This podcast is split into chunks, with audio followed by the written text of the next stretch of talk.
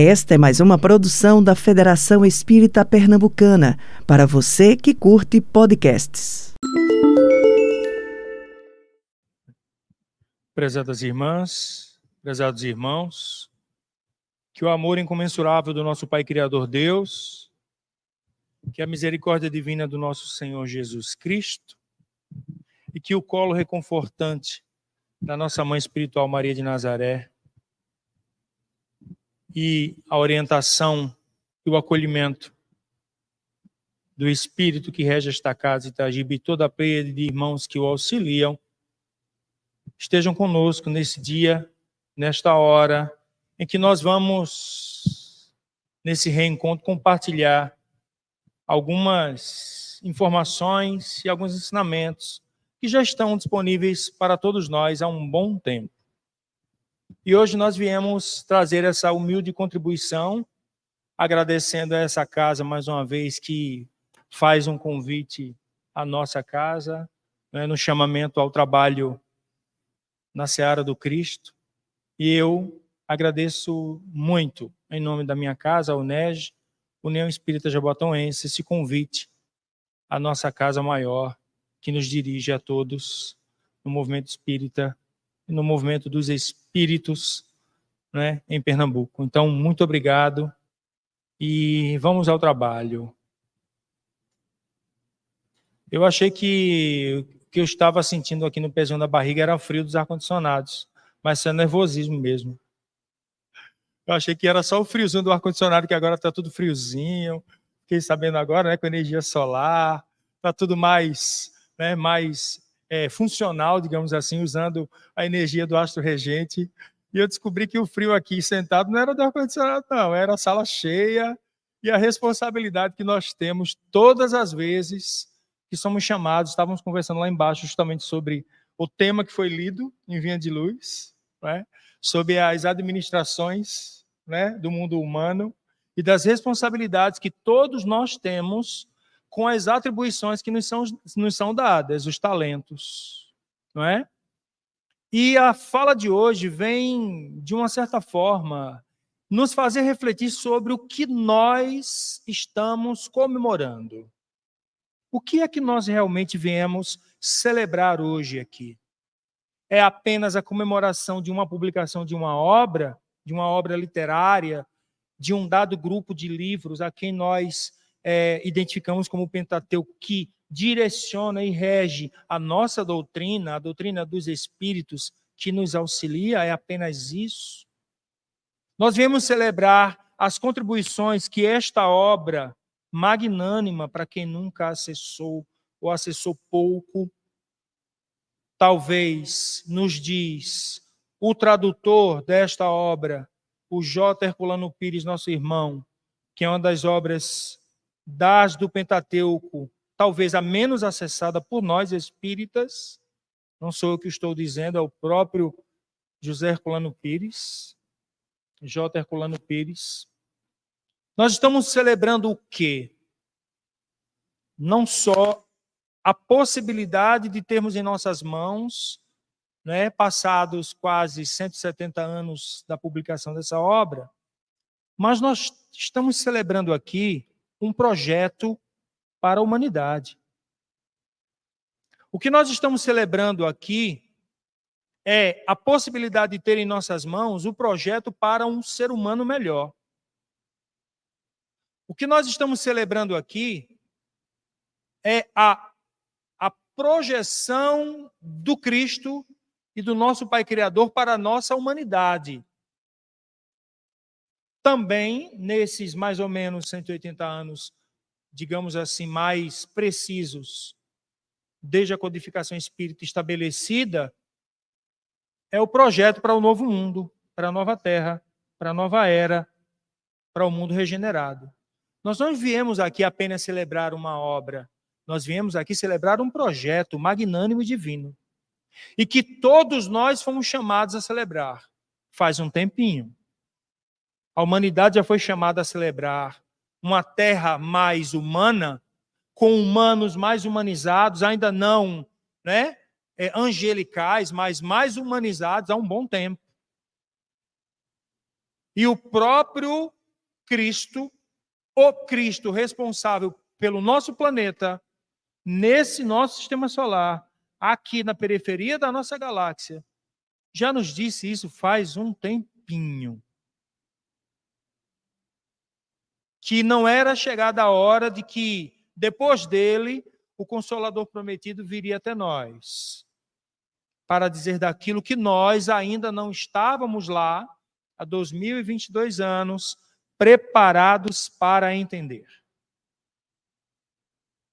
E a primeira reflexão que fica é: nós já estamos entendendo, depois de 2022 anos, nós, os espíritos espíritas reencarnados, agora como espíritas, muitos de nós estamos na nossa primeira encarnação espírita. Certamente a grande maioria, até porque o espiritismo é tão recente.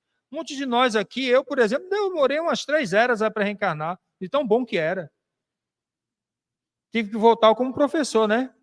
Para tentar reeducar o que eu deseduquei na última existência física. Não estou falando aleatoriamente, não, eu já sei.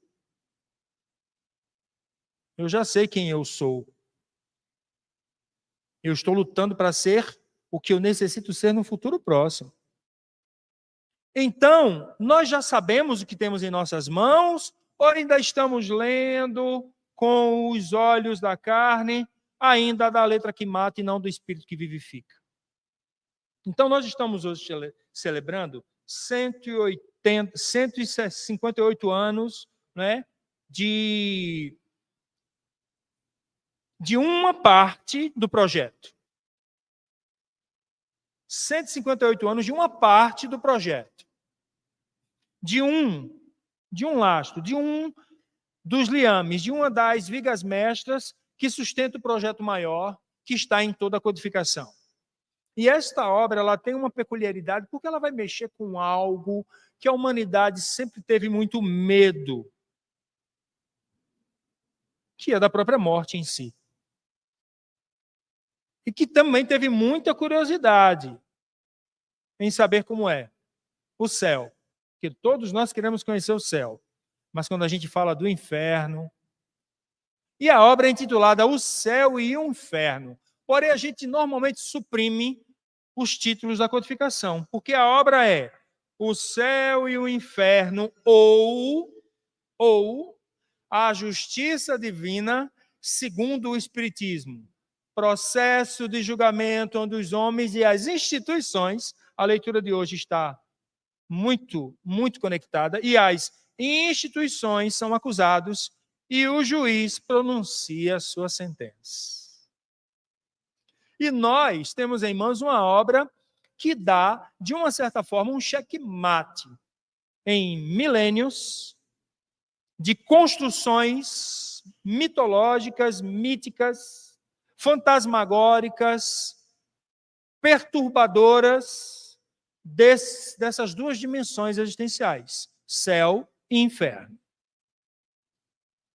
Diz o próprio Herculano Pires, aqui, como tradutor da obra, de que nós precisamos entender esta obra nos atendo àquilo que nos remete à nossa possibilidade de evolução no futuro, que são as nossas ações, ou as nossas possibilidades de queda.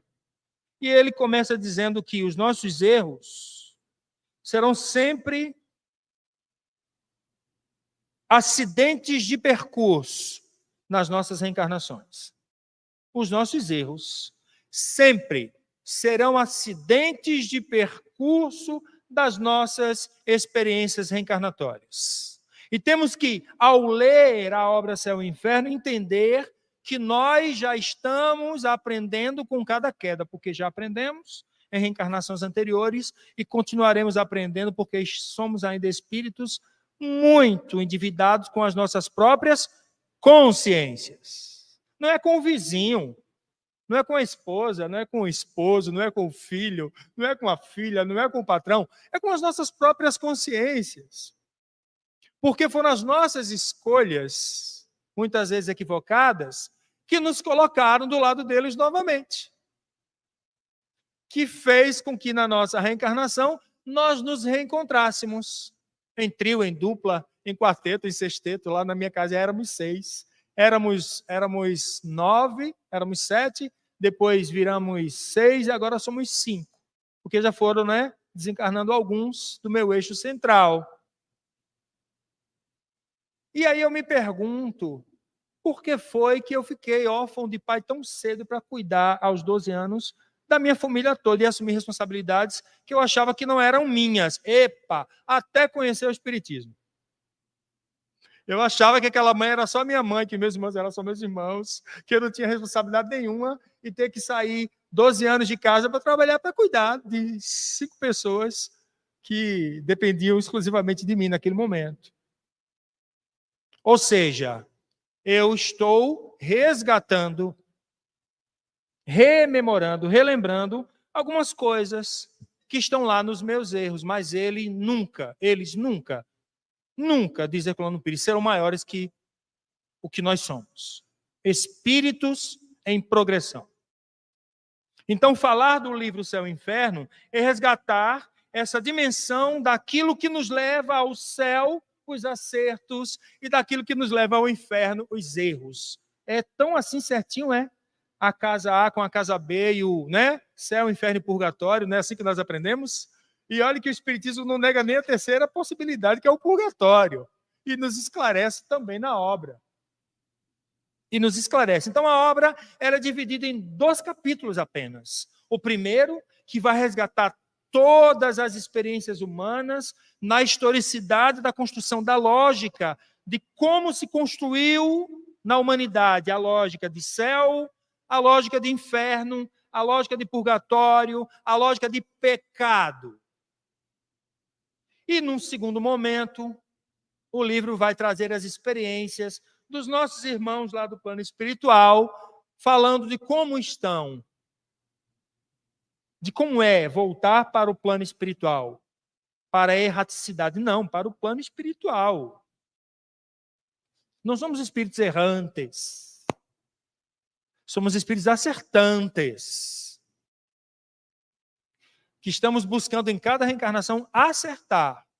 E aí chega em nossas mãos essa obra. Então, a obra Céu e Inferno é de uma sublimidade espiritual, moral e doutrinária, e que ainda nos escapa aos olhos, os nossos olhos de ver de verdade, os nossos olhos espirituais, de espíritos reencarnados e já conscientes da nossa condição de espíritos espíritas,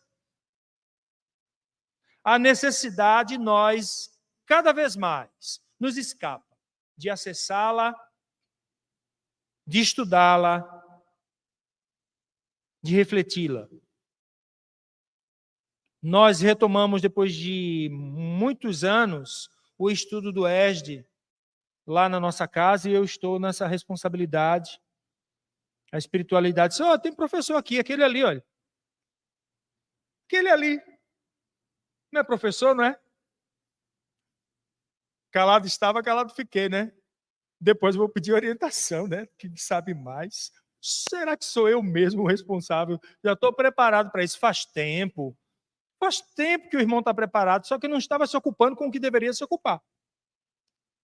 Fez assim: o convite está feito, a escolha é sua. Lembre-se, o Espiritismo não impõe nada quanto mais nós, espíritos do lado de cá, ainda errantes. Não é? Em evolução. Olha a doçura desse irmão espiritual, que foi um dos grandes intelectuais da nossa casa, desencarnado, trabalhando incessantemente lá. A nossa biblioteca, a nossa livraria, tudo foi ele que montou. Temos um acervo gigantesco, pouco acessado. E agora nós fomos lá nas cristaleiras, cristaleiras mesmo, aqueles móveis enormes, com aquela né, janelinha de vidro, cristaleiras lá, que não guardam cristais, guardam livros. Estamos lá, ó, tirando a poeira, e que nós descobrimos de obras raríssimas, fora, fora, fora de publicação há anos, temos na nossa biblioteca. Estamos aprendendo juntos, não existe nenhum professor né, tarimbado com a condição de doutor da lei, não. Então, nós somos esses espíritos que estamos buscando cada vez mais nos aprimorar, e o estudo é necessário, meus irmãos. Nós já temos e-books na internet. Ah, eu tenho dificuldade para ler. Baixa lá o e-book no YouTube, bota lá o livro dos Espíritos, o livro dos Médiuns, capítulo 1, livro dos Médiuns, capítulo 2. Bota lá no e-book. Enquanto você está trabalhando em casa, fazendo a comidinha, cuidando do filho, do neto, fazendo a jardinagem, né, penteando o cachorro ou forrando a cama, lembrem-se das sintonias que nós fazemos todos os dias no nosso lar. Então, nós estamos assim, com essa necessidade de olhar mais, de estudar mais. Nesta obra, os Espíritos e Kardec nos ensinam que nenhum, absolutamente nenhum ser humano reencarnado, ao deixar o corpo físico, pagará eternamente uma pena que lhe foi atribuída nem no fogo eterno do inferno, nem muito menos ficará ocioso nos montes límpidos do céu iluminados da celestialidade, esperando Jesus passar. Trabalho, trabalho, trabalho. Quando Emmanuel disse para Chico, são três coisas, disciplina, qual é a primeira? Disciplina, a segunda disciplina, a terceira disciplina. Estava dizendo outras coisas para Chico, trabalho. Ele não quis assustar Chico naquele momento, mas era trabalho, trabalho e trabalho. Né? Não era só disciplina, era trabalho. Então ninguém vai ficar esperando lá, nos raios iluminados do céu, Jesus passar. E olha que eu adorava aquela música, era coordenador de catequese, gente. Dez anos coordenando catequese. Quando Jesus passar, né? Quando Jesus passar. Quando Jesus passar, eu quero estar no meu lugar. Qual é o meu lugar? Meu lugar de trabalhador incansável. Porque o meu trabalho me dará a condição de evoluir. Mas paradinho. Então, nem uma pena do fogo eterno, nem a ociosidade do céu, ociosidade do céu. Esses dois lugares, céu e inferno, eram bem mais complexos do que nós imaginávamos. Céu e inferno eram bem mais complexos. Tinham mais nuances que nós precisávamos enxergar e o Consolador prometido veio decodificar para nós. Kardec é um codificador, não é? Ele é aquele que vai codificar os sinais e vai trazer para nós como educador que foi. Então vamos pensar aqui inicialmente, só nessas notícias sobre o livro, uma afirmação do nosso irmão Herculano Pires, quando ele diz assim: estava dado o golpe de misericórdia nos dogmas fundamentais da teologia do cristianismo formalista, tipo inegável de sincretismo religioso, com que o cristianismo verdadeiro, aquele, o primitivo lá, o que saiu das mãos do Cristo, o dos seguidores da casa do caminho, os da primeira hora, o cristianismo verdadeiro, essencial e não formal, conseguirá penetrar na massa impura do mundo. Na massa impura do mundo e levá-la à custa de enormes sacrifícios. Kardec reafirma o caráter científico do Espiritismo também nessa obra. Porque ele vai para a história, ele vai para a antropologia, ele vai para a filosofia, ele vai para a ciência pura, a ciência que era dita no momento em que a codificação estava sendo construída, era o lugar de luz. Paris era a cidade de luz. O panteão dos pensadores está lá em Paris. Os filósofos grandes, os saberes científicos, políticos, das mais grandes montas, das mais diversas áreas, se reuniam em Paris. E não foi à toa que a codificação nasceu desse ciclo e vai usar o quê? A ciência positiva, o positivismo. Vamos, vamos, vamos colocar as regras de vocês? Ah, a gente vai falar de Deus agora. Vai falar de imortalidade. Vai falar da presença concreta dos espíritos. Vai falar que nós não morremos. O que morre é a matéria física, mas o espírito continua vivo. Vamos usar as regras de vocês. Vamos usar os parâmetros que a ciência humana já construiu como possibilidade de fazer com que a fé se prove racional. E ele vai e usa todas as ferramentas e convida a todos das mais diversas áreas, da física antropologia cultural. E vai lá e diz, Herculano Pires, que Kardec reafirma o caráter científico do Espiritismo como ciência de observação, a nova doutrina enfrenta o problema das penas. Que pena? E qual o tamanho da pena de talião que ainda está registrado no nosso atavismo existencial? O quanto das penas de talião ainda estão guardadas no nosso perispírito? O quanto ainda nós olhamos e julgamos os nossos irmãos com as penas lá de talião ainda? querendo que seja olho no olho e dente no dente. Não é nem olho por olho, viu? é olho no olho e dente no dente. Ou dente na jugular, né?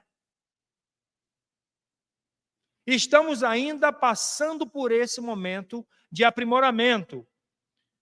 Observação da doutrina enfrenta o problema à luz dos problemas futuros, à luz da história, estabelecendo comparações entre idealizações do céu e do inferno nas religiões anteriores e nas religiões cristãs, revelando as raízes históricas, antropológicas, sociológicas, psicológicas dessas idealizações e denunciando, olha a palavra que Herculano Pires usa, denunciando, denunciando os absurdos a que chegara a imaginação teológica na formulação dos dogmas cristãos. Olhe que quando a gente vai para a história, os castigos humanos, né, criados por nós humanos, né, foram diversos. Foram diversos. E para isso, nossa criatividade não se esgotou. E até hoje continua bem ativa. Então, nesta obra, nós precisamos entender que é através da doutrina dos espíritos que nós compreendemos as leis divinas. Nós estamos falando de uma obra que vem também exercitar aquela lista daquelas dez obras das leis morais, leis divinas ou naturais. Essa obra vem resgatar algumas questões que distorcem as leis divinas, porque elas estão atreladas ao interesse humano elas estão atreladas às vicissitudes humanas, elas estão atreladas aos orgulhos, às vaidades, aos egoísmos, às prepotências e às nossas arrogâncias. E as instituições religiosas foram se constituindo como possibilidade de religar o homem, religar a mulher, religar o ser humano à divindade superior criadora de todas as coisas, o amor supremo, causa primeira e primária de todas as coisas, e nós fomos corrompendo essa possibilidade. E fomos corrompendo e corrompendo, e a corruptela nossa de cada dia foi tomando corpo e criaram-se dogmas, como diz Herculano Pires, abjetos, aterrorizantes para nos castigar. Então, nós estamos falando aqui de leis divinas de leis naturais que regem a todos e a tudo nos universos. Todas as nossas ações, todas, sem exceção, inexoravelmente produzirá, gerará uma reação em nós mesmos, nos nossos semelhantes e no ambiente que nós vivemos. Essa é uma lei natural, é inderrocável, é axiomática é uma verdade incontestável, mesmo que nós tentemos contestá-la com as nossas nossos títulos doutores sapiens sapiens. Diz Leonardo Boff que nós já estamos acessando tanto conhecimento, com tanta velocidade nesse mundo atual, que nós já vamos sair da condição de sapiens sapiens para entrar na condição de homos demens demens. Vamos ficar demente com tanta informação que nos é chegada e que nós não temos a capacidade de filtrar, de analisar. Demens, demens, com tanto conhecimento. A nossa cognição ainda é analógica, ela não é digital. Porém, já estamos nos comportando como seres digitais. Com todo respeito, até porque eu pesquiso as tecnologias na educação. Eu posso dizer, com um olhar de educador, sobre até que ponto e até onde é necessário usá-las. Então, nós estamos falando de ação e reação. Ódio, vingança, raiva, inveja, orgulho, vaidade. E também amor, compaixão, caridade, humildade, tolerância, benevolência. Ação e reação. Então, a obra vem nos aclarar as ideias acerca desse lugar. Então, na primeira parte, me permitam continuar o nosso estudo, ele começa assim, ó, capítulo 1, o futuro e o nada. E ele faz algumas questões iniciais. E pergunta, Kardec pergunta: Nós vivemos, nós pensamos, nós agimos, eis o que é positivo: sentir, pensar, agir. Eis a tríade que sustenta a nossa condição humana mas tudo isso agora cada vez mais ampliado com a lupa do codificador, com não é, o Consolador prometido dizendo para nós: tem mais, viu? Está nas entrelinhas. Leiam, tem mais. E nós morremos, ou seja, nós vivemos, nós pensamos, nós agimos, eis o que é positivo, e nós morremos. O que não é menos certo. Mas ao deixar a terra, para onde vamos? Ao deixar essa terra, é essa, para onde vamos? Os Espíritos esclarecem que se nós tivéssemos atenção e dessemos um pouquinho mais de atenção aos nossos processos de desencarne e ao plano espiritual, nós entenderíamos que nós vivemos mais tempo lá do que aqui. E nós teremos um cuidado com o aqui. Se nós passamos mais tempo na, no plano espiritual e achamos que 80, 90 anos é muito aqui, nós teremos um pouquinho de tempo com esses 90 anos de existência. E exercitaríamos um cuidado, uma atenção muito grande, porque o tempo lá é muito maior. O tempo como nós compreendemos aqui, ok? Na nossa dimensão do Deus Cronos, como nós compreendemos aqui. Mas ao deixar a terra, para onde vamos? No que nos transformamos? Estaremos melhor ou pior? Veja, no que nos transformamos? Kardec não está dizendo que eu vou deixar de ser espírito. Kardec não está dizendo que eu vou deixar de ser consciência livre. Kardec não está dizendo que eu vou deixar de ser um ser eterno, que volto para o etéreo, mas com a minha consciência única chamando-me às responsabilidades. No que nos transformamos? Qual o patamar de transformação de nós, enquanto espíritos encarnados, na nossa próxima reencarnação? Ao deixar esse corpo físico, qual é o nível? Em que nível nós quereremos deixar esses corpos? Em que condições nós quereremos deixar os nossos corpos físicos? Em que condições? E as condições são morais e espirituais. Elas não são meramente físicas. Com o cuidado que se faz necessário para o corpo físico. Desde o metilmetalcrilato, botox bonitinho, tá? A reconstituição, né? Reordenamento, eu chamo de reordenamento, né? É, harmonização facial, né? O cuidado com o peso, quem é diabético, cuidado com os doces, né? Tudo é necessário. Cuidai da sua morada, ó espírito.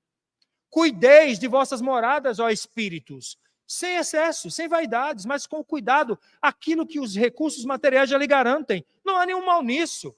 Agora, se, se, se isso for um fim em si mesmo e se transformar num fim em si mesmo, é certo. Nós morreremos nós morreremos, não desencarnaremos. Nós morreremos. E continuaremos morrendo, continuaremos a morrer e voltaremos viciados na carne, como diz Emmanuel. Nós voltaremos. Por que nós não evoluímos ainda, Emmanuel, com aquilo que já é possível, com os conhecimentos? Porque estamos viciados na carne. E não pense que é aquela picanha de final de semana, não, viu? Com aquela gordurinha escorrendo, com a cebolinha do lado, não, viu? Não é dessa carne que estamos falando, não. É dessa aqui, ó. A morada desse espírito. Infelizmente, não é nessa encarnação que ainda vou deixar de comer carne. Não sou um espírito tão evoluído assim. Não sei quantos aqui estão comigo, mas que o churrasco é o churrasco, a gente sabe que é. Mas vamos lá. No que nos transformaremos? Estaremos melhor ou pior? Seremos ainda nós mesmos ou não mais o seremos? Olha a pergunta que Kardec vai fazendo aqui, que os espíritos vão colocando. Nós seremos nós mesmos ao desencarnar ou não seremos mais quem nós somos? Perderemos a nossa identidade de espírito? E a gente vai aprendendo que a gente não tem medo de morrer, viu? A gente tem medo de se ver do outro lado. A gente não tem medo de desencarnar nem de morrer. A gente tem medo de se reencontrar conosco, com nós mesmos, do outro lado do espelho, como diz doutor Inácio Ferreira. Nós temos medo. Quantos de nós aqui fazemos a terapia do espelho? A gente passa dez minutos parado se olhando no espelho, dá uma agonia, não sei vocês, mas me dá uma agonia. Quando a gente começa a se encarar no espelho, depois que a gente faz umas besteirinhas, a gente não consegue nem se olhar no espelho. A gente escova no banheiro os dentes assim. Não passar pelo espelho, porque está com vergonha do que fez. Ou não? Quem não já passou por essa experiência? De não conseguir se olhar no espelho depois de uma bobagem que fez. Somos nós. E reconheçamos isso. Nós deixaremos de ser quem nós somos? Então estamos nós aqui pensando em tudo isso. Ser ou não ser? Olha, bem shakespeariano, né? Kardec vai usar aqui Shakespeare, ser ou não ser, e vai usar Jean-Paul Sartre, né? O ser e o nada. Olha, o futuro e o nada. É o ser e o nada de Sartre. O nada não cria nada. O nada não tem poder de gerar vida, muito menos gerar a morte. Com respeito ao grande filósofo, respeitando a sua teoria, o ser e o nada precisa ser lido até para nos aprimorarmos, né? Mas com os olhos do espírito, viu? Esse só for ler com os olhos da carne. Seremos ainda mais ou menos o que nós somos ou deixaremos de ser? Ser ou nada? Essa é a alternativa. Será para todos sempre ou nunca mais ser. Tudo ou nada. Viveremos eternamente ou tudo estará acabado para sempre. Viveremos eternamente ou tudo estará acabado para sempre. Vale a pena pensarmos em tudo isso. Começa assim a nossa introdução, capítulo 1, ser ou nada. Por que nós temos tanto medo de chamar Deus de Pai? Por que nós temos tanto medo do plano espiritual? Se Jesus já nos ensinou que esse Pai Criador, esse Deus Criador, não é sanguinário, não é punitivo, não é vingativo, a obra nos apresenta um Deus educador, no lugar de Deus carrasco punitivo, que essencialmente é amor supremo, misericórdia suprema, bondade suprema, justiça suprema, e que é impossível, dentro da nossa compreensão do impossível, que esse mesmo Deus seja aquele que condena seus filhos, uns a um suplício eterno a queimar no fogo eterno do inferno, e uns a celestialidade e a felicidade maior. O Deus que se transformou em Pai, através das reflexões e dos ensinamentos do Cristo Jesus, é o Deus Pai educador e regenerador para as nossas evoluções, para as nossas reencarnações. Por que nós temos tanto medo da morte? Temas da vida e da morte, pelo Espírito Manuel Filomeno de Miranda, livro antigo, Ivaldo Pereira Franco. Lá, década de 80, finalzinho, início de 90. Ué, a gente está falando de 80 e 90 como algo antigo, né? Menino, eu já estou chegando aos 50, com essa cutis de pêssego, mas não parece, já estou quase com 50. Olha só, um livro antigo. Vamos pensar aqui Temor da morte. Está quase chegando a nossa hora, como o tempo passa, né, meu irmão? Temor da morte, olha só. O que nos diz o Espírito Manuel Filomeno de Miranda? O temor da morte resulta em vários fatores inerentes à natureza humana e à sua própria existência corporal. É instintivo, é atávico, é primitivo, preservar-se. É parte do que nós somos. Entre eles ressaltam, ele destaca aqui alguns, ó. A. O instinto de conservação da vida, tá? Que constitui temperância, é, a precipitação dos suicídios, né? As questões de, de preservação da cria, da prole. B. A predominância da natureza animal em nós ainda, que nos espíritos inferiores comanda as aspirações, tendências e necessidades, ou seja, ainda temos essa condição atávica, porém nossa ainda, que precisamos né, burilar. C. O temporário ou a temporária condição da vida espiritual para nós, do outro lado que nos precede. Temos medo de saber o que vai ser lá, porque nós, né, na nossa, digamos assim, no nosso véu do esquecimento, temos ainda muitas dificuldades, mesmo acesso com acesso ao espiritismo às salas mediúnicas, aos estudos, temos muitas dificuldades. D. O conteúdo religioso das doutrinas ortodoxas. Letra C, perdão, C e D, o conteúdo ortodoxo, e letra E, o receio do aniquilamento da vida por falta de informação correta a respeito do futuro da alma e da existência que nos está destinada. Olha só o que o nosso irmão Espírito Manuel Filomeno de Miranda diz assim: Nós temos um receio muito grande por falta de informação, viu? Por falta de informação do que é a própria existência, a vida e o que é depois. Será?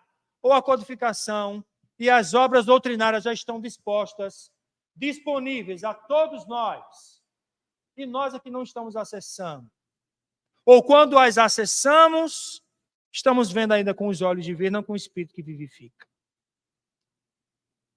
Então ele nos chama a entender essas dificuldades e lista esses cinco itens aqui importantes para quando se estudar os temas da vida e os temas da morte. Então, vamos pegar aqui, depois da morte, já que nós estamos falando de céu e inferno, depois da morte. Olha uma obra clássica. Leon Denis, aquele que a espiritualidade esclarece, que foi preparado caso Kardec não tivesse condições ou não assumisse o lugar de codificador, este irmãozinho aqui estava preparado para assumir. O que é que ele diz aqui nesta obra, no item 31, o julgamento? Nós temos um medo muito grande de sermos julgados, né? Os olhos alheios, né? O que que fulano está pensando de mim? É minha roupa? É meu cabelo? É minha maquiagem? É o meu carro? É minha casa? É o meu comportamento? Foi o que eu disse? Será que me comportei adequadamente? No julgamento nos persegue, na nossa consciência moral. O que, que ele fala sobre o julgamento? Uma lei tão simples em seus princípios, diz Leon Denis, quanto admirável em seus efeitos, preside a classificação das almas no espaço. E ele faz aqui uma classificação das almas ao dos espíritos, ele chama de almas ao deixar o corpo físico e vão se modificar a partir das suas tendências. E ele diz que esse retorno ao plano espiritual é importantíssimo para compreendermos essas mudanças. Quanto mais sutis e rarefeitas são as moléculas constitutivas do nosso perispírito, tanto mais rápidas é a mais rápida é a desencarnação. Tanto mais vastos são os horizontes, os conhecimentos que nós temos, mais vastos serão os rasgos desse espírito ao se desprender do corpo físico. Devido ao seu peso fluídico e às suas afinidades, aqui deixadas, possivelmente. Se não aqui ficaram, ele se eleva para os grupos espirituais maiores. Com alguma exatidão, tem se comparado as situações de espíritos no espaço a de balões cheios. Quanto mais cheios, mais se elevam, cheios de conhecimento. cheios de informação, cheios de aprimoramento, de amor, compaixão, caridade, sinceridade. Vejam o que ele diz aqui sobre julgamento. É também em si mesmo, e não fora de si. É em sua própria consciência que o espírito encontra sua recompensa ou seu castigo. Vou repetir. É também em si mesmo, e não fora de si. É em sua própria consciência que o espírito encontra sua recompensa ou seu castigo. Ele é o seu próprio juiz, caído do vestiário da carne. Olha que coisa poética.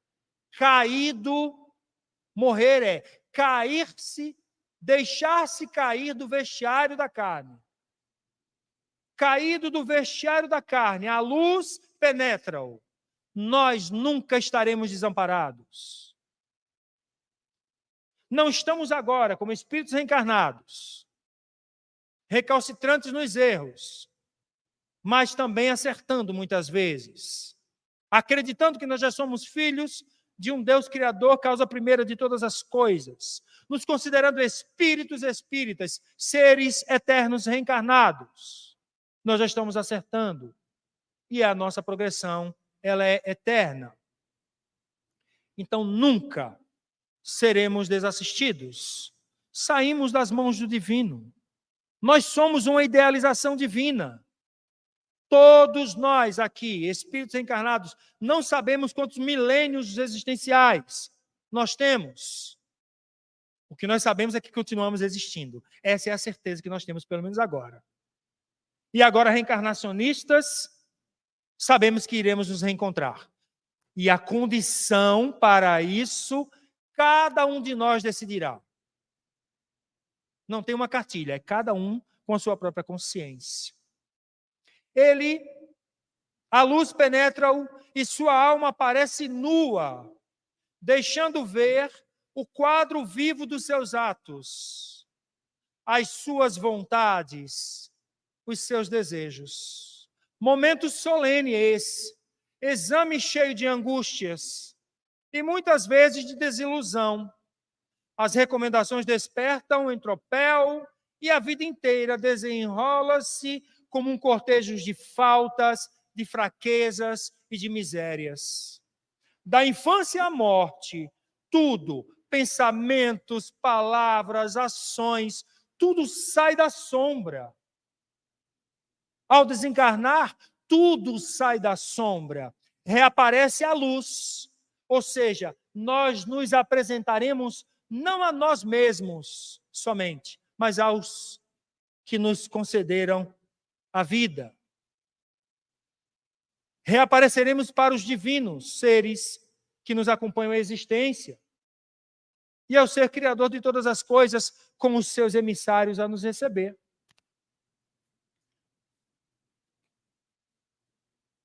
Tudo sai, contempla-se a si mesmo reaparece a luz, anima-se e revive. Por isso que é reencarnar na nossa condição. Lá é reviver.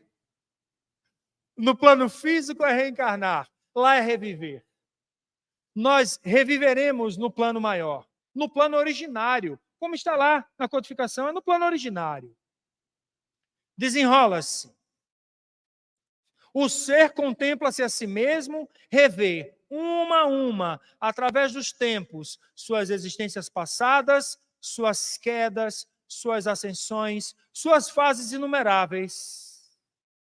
Conta os estágios franqueados, mede o caminho percorrido, compara o bem e o mal realizado por si mesmo. Do fundo do passo e do passado obscuro surgem, em seu apelo, como outros tantos fantasmas, as mesmas formas, as formas que revestiu através de vidas sucessivas. Meus irmãos, eu já tinha lido muita coisa sobre voltar ao plano espiritual, mas faz tempo que eu resgatei essa leitura de Leon Denis, nunca vi nada. E aqui é só um trechinho desse item 30 Depois da morte, 31, julgamento. Ele é bem longo, leiam. Quem tiver essa obra e acesse na internet. É uma definição como poucas que eu já vi. Então, estamos na nossa hora. Para finalizar, entendamos: céu e inferno é uma obra que nos arrancou da nossa ignorância, da nossa ignorância espiritual, da nossa ignorância intelectual, do nosso próprio misticismo, recebido culturalmente, nos fez olhar a morte sobre outros aspectos. Entender que todos nós carregamos dentro de nós os nossos infernos e os nossos céus. Hoje, um irmão que passa fome vive no inferno em terra. Hoje, um irmão que sofre de uma síndrome que não tem remédio que cure sua dor, possivelmente sofre de um inferno em terra. Hoje, uma mãe que reencontrou um filho desaparecido depois de anos, 15, 20, 30 anos, e ela o reencontra vivo, está num céu. Como nós estamos fazendo das nossas vidas céus e infernos diariamente? Pelas nossas próprias escolhas. Entendamos a nossa celebração entenderam que nós não estamos celebrando apenas uma obra, nós estamos celebrando um projeto existencial para um futuro que já começou, desde que o Cristo pisou essa terra. Eu sou a luz do mundo. Aquele que é da verdade ouve a minha voz. E não se preocupem. Os que ainda não me ouvem, os que ainda não me entendem e não compreendem que eu sou o caminho, verdade e vida, calma, num futuro próximo, os senhores receberão, meus filhos, meus irmãos queridos, sobre vossas mãos as vozes do céu, que ressoam de um canto a outro do universo, como está lá na introdução do Evangelho segundo o Espiritismo. E eles nos convidam, irmãos, tomem a lira e venham para nós, e venham até nós e tenham a possibilidade de dizer: Senhor, Senhor, e todos, sem exceção, poderemos entrar no reino dos céus. Muita paz a todos, meus irmãos. Você ouviu o podcast da Federação Espírita Pernambucana.